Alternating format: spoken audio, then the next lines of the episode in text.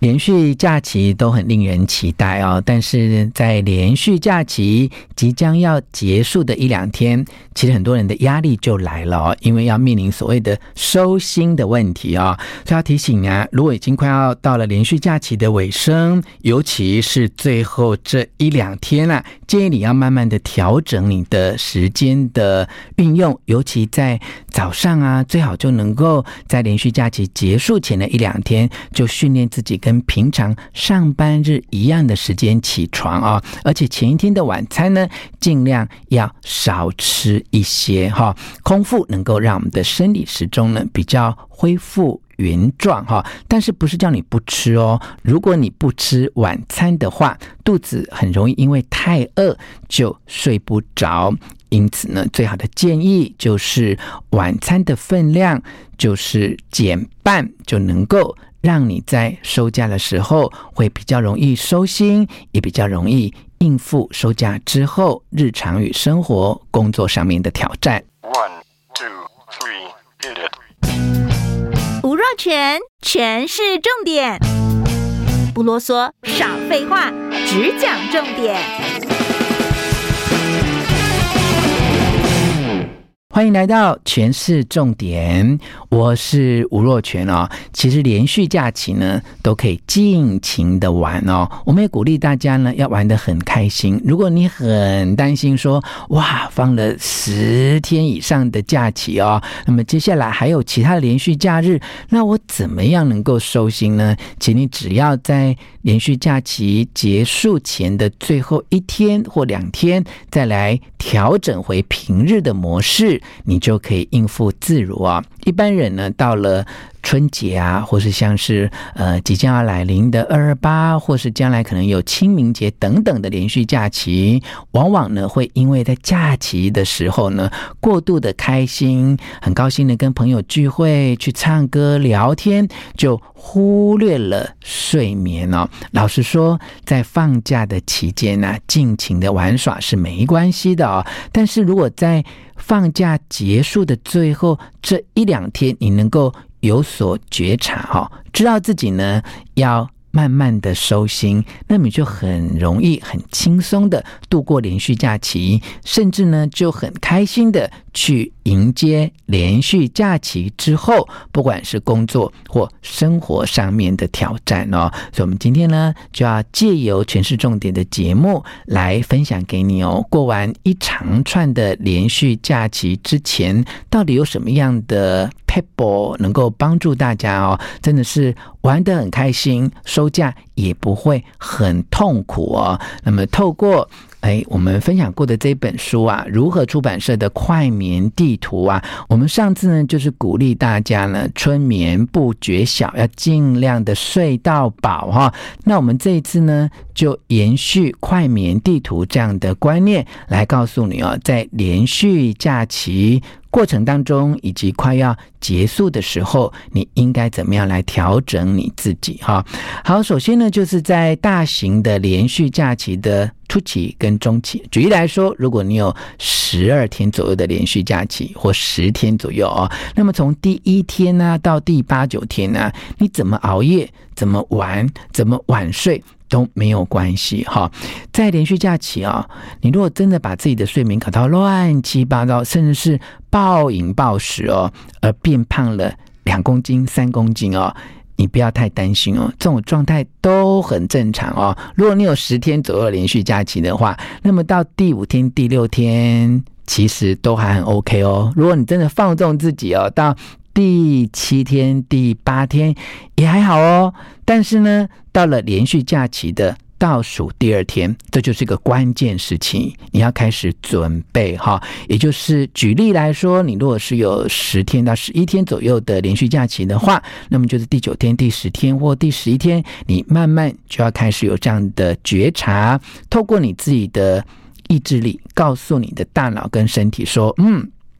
连续假期差不多要结束了啊，那我相信所有的听众朋友，你现在在听我的节目啊，你其实也知道啊，你怎么有可能不知道了？每天看着手表，看着日期，你也知道说连续假期快要结束了啊。那问题是啊，有这样的概念之后要做什么？你总得做点事情嘛，不然你只是有这个概念，反而会让你更焦虑，对不对？那至于怎么做呢？专家的建议哦，就是连续假期倒数的第一天跟第二天呢，最好呢，你可以慢慢恢复原来的起床时间。好，譬如说你。本来日常要工作的时候，你就是六点半或七点要起床，那你就可以在连续假期的倒数第一天。好，如果你是一个很在意，而且很希望自己能够很顺利的收心的朋友，你就在倒数。第二天就开始调整哈，那就算你有一点点不习惯嘛，因为前几天已经这样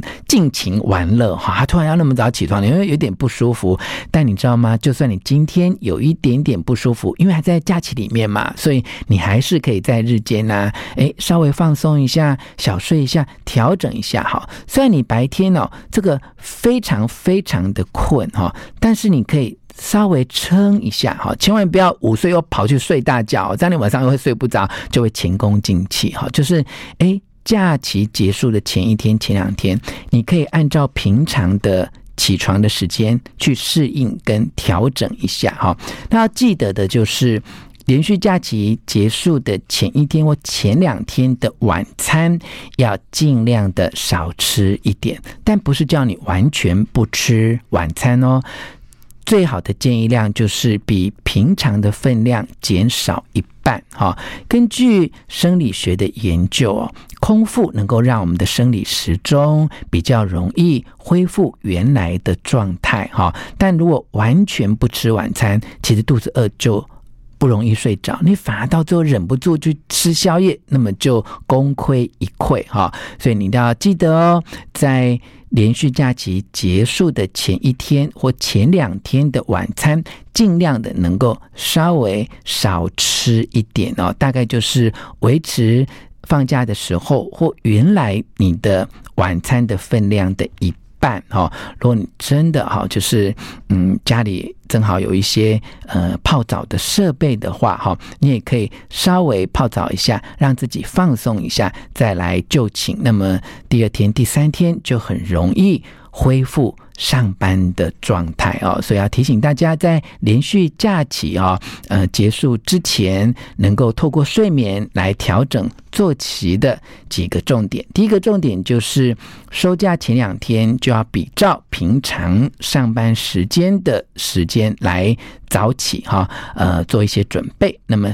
第二个重点，就算呢你在早起的时候，身体有一点点疲累哈，你也可以放松，但千万不要在这个时候睡一场很长的午觉哈，这样反而会造成反效果。那么第三个重点就是最后一天晚餐的分量哦，能够吃平常分量的。一半就好哈，在连续假期当中，我们总是希望能够尽情的玩乐。如果能够把握以上三个重点，那么你就能够很顺利的度过收假的期间哈。如果呢，你在呃睡眠的非常忙碌，然后很混乱的时候呢，你也知道说。也许哈，呃，你可能还要再忙一段时间。尤其你知道吗？我们刚才讲的就是给一般的上班族，但你有没有想到，其实我们社会当中还有另外一种人哦，就是他即使是在别人放假的时候啊，他还是要继续工作哈。你可以想象，在放连续假期的这段时间，很多服务业的朋友哈，他是忙上加忙。你有没有想象到，超商啊、加油站啊，一些呃很知名的餐厅的服务人员呢，他几乎就是全年无休的哈，所以如果你是那种在连续假期当中还是要继续上班的人，那我们也要体贴到这一些朋友的需要哈。那么在呃这样的一个状况之下呢，你就要给自己一个。调整的时间哈，譬如说你已经持续忙了一个月以上哈，从年底十二月忙到一月，现在都已经一月底了啊，那你怎么样能够透过睡眠的调整啊，让自己可以很快的恢复你身心灵方面的健康呢？首先呢，你可以呃了解哈，通常我们在很忙的时候，如果你从年底一直忙到现在的话哦，在繁忙的这段时间会分泌比较多的肾上腺素哈，可以提高你的睡眠效率。所以你知道吗？你很忙的时候，虽然你睡觉的时间很短，但其实哦。你的睡眠品质是好的，因为你很累嘛，哈。那有了这样的一个状况，其实你就可以安心，好，就是你虽然很忙，睡觉时间很短哦，但是你睡眠品质是好的。但是如果你已经忙了超过一个月的话，那你就要多利用哈，就是你可以休假的时间，你当然。忙一个月不可能中间都没休假哈，除非你真的是工作呃非常非常的紧张哈。如果你忙了一个月，但你中间还是有休半天或一天的假的话，就要在你的休假日呢，尽量让自己补眠，就是要睡饱一点哈。那如果呢，你这个繁忙的时间哦，不是我刚才讲的一个月哦，是会。超过好几个月，你在忙一个专案哦，可能会超过两三个月的话，那么就建议你啊，哎，至少哈一个月一个段落哈，安排一次嗯补眠的假期或放松的假期哦。你如果真的要忙两三个月，一百天都不休息，其实你也不容易。真正的有工作效率哦，所以你可以在很繁忙要超过两三个月的工作的期间当中呢，可以尽量安排一天去让自己补睡。补眠或放松，去泡个澡，去趟三温暖，去大自然里面放松，或做身体的按摩，这些都有帮助你能够在繁忙的期间恢复真正的身心灵的平静。今天分享给你的这些观念呢，我们是看了如何出版社的《快眠地图》这一本书，希望你喜欢今天的权式重点，分享给你的亲友，并且给我们五颗星的评价。